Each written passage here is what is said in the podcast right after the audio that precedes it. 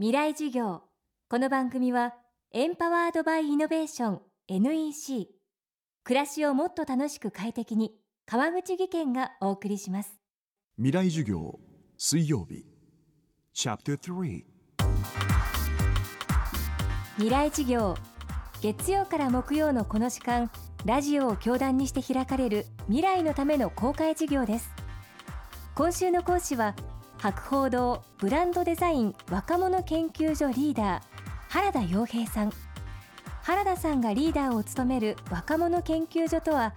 高校生から若手の社会人まで全国のおよそ100人が所属する組織で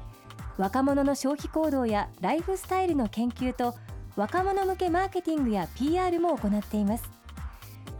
この若者研が全国にわたってインタビュー調査を重ねた結果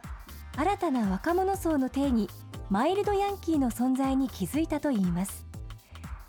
マイルドヤンキーという五感からどうしても地方在住低学歴低所得というイメージ先行で語られがちですがそれは全く違うと話す原田さん。著書ヤンキー経済で伝えたかったこととは。未来事業3時間目。テーマは地域格差と所得格差への誤解。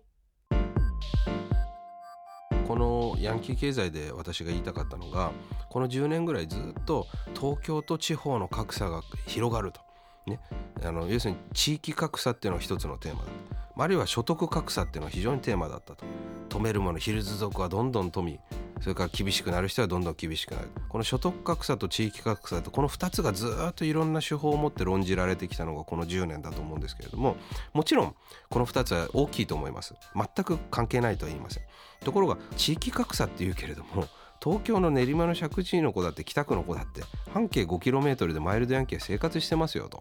秋田県の能代の人能代のマイルドヤンキーだって半径5キロ生活で生活してますよとむしろ地域格差ってなくなってるじゃないと。まあ、三浦淳さんが言ったファーストフード化じゃないんですけど全国確実的なお店ができてね良くも悪くも広がっていって同じようなライフスタイルになってるんでむしろ地域格差マイルドヤンキーの子みたいに減ってますよと。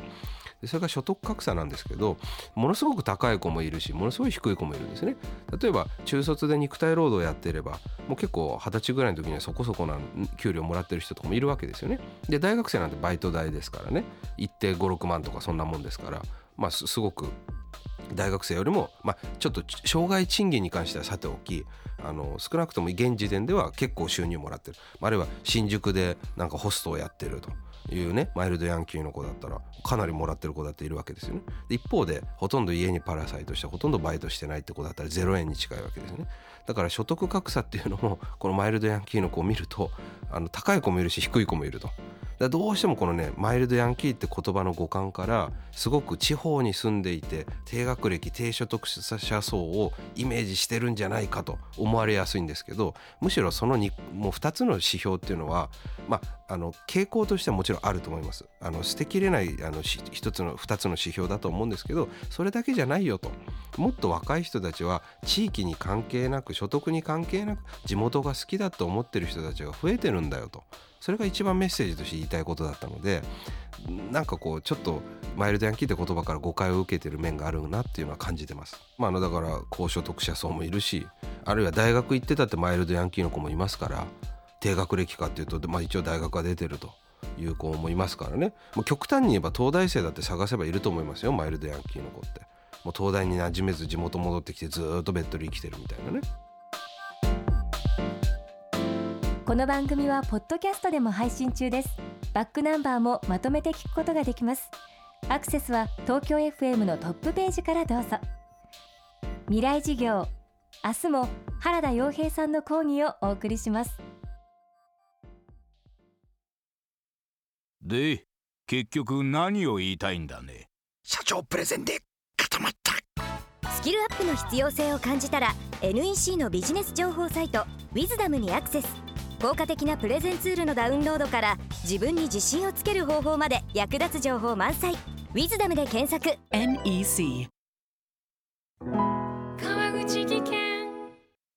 こんにちは。新井萌です。地球にも人にも優しい OK 網戸で気持ちのいい夏を送りましょう。萌は網戸でエコライフ。川口技研の OK 網戸川口技研。未来授業。この番組はエンパワードバイイノベーション NEC 暮らしをもっと楽しく快適に川口技研がお送りしました。